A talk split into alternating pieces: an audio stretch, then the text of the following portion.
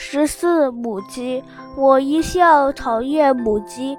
听吧，它由前院嘎嘎到后院，又由后院嘎嘎到前院，没完没了，并且没有什么理由。讨厌。有的时候它不这样乱叫，而是细声细气的，有什么心事似的，颤颤巍巍的顺着墙根，那么。或沿着田坝，那么扯长了声，如冤如诉，让人使人心中立刻结起个小疙瘩来。它永远不反抗攻击，有时候却轻忤，最忠实忠厚的鸭子。更可恶的是，遇到另一只母鸡的时候，它会下毒手，趁其不备，狠狠地咬一口，咬下一撮毛来。到下蛋的时候，它差不多是发了狂，恨不恨不得让全世界都知道它这点成绩，就是聋人也会被它吵得受不了。可是现在我改变了心思。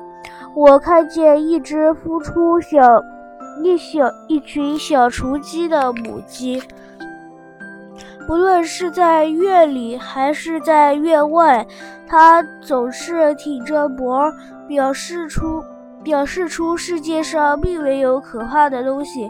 一只鸟儿飞过，或是什么东西响了一声，它立刻警戒起来，歪着头听，挺着身儿准备作战。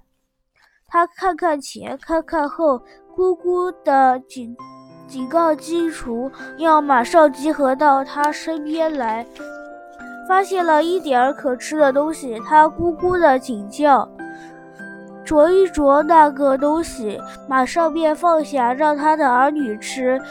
结果每一只鸡雏的肚子都圆圆的下垂，像刚装了一两个汤圆似的。他自己却消瘦了许多。假若由别的大鸡来抢食，他一定出击，把它们赶出老远，连那公鸡也怕他三分。他教鸡雏们啄食、掘地、用土洗澡，一天不知教多少次。他还半蹲着，让他们挤在他的翅下、胸下，得一点温暖。他若伏在地上，鸡雏们有的便爬到他的背上，啄他的头或别的地方。他一声也不哼。在夜里若有什么动静，他便放声啼叫，顶尖锐，顶犀利。无论是多么贪睡的人，都得起来看看是不是有了黄鼠狼。他负责慈爱、勇敢、辛苦，因为他有了一群鸡雏。他。伟大，因为她是鸡母亲。一个母亲必定就是一位英雄。我不敢再讨厌母鸡了。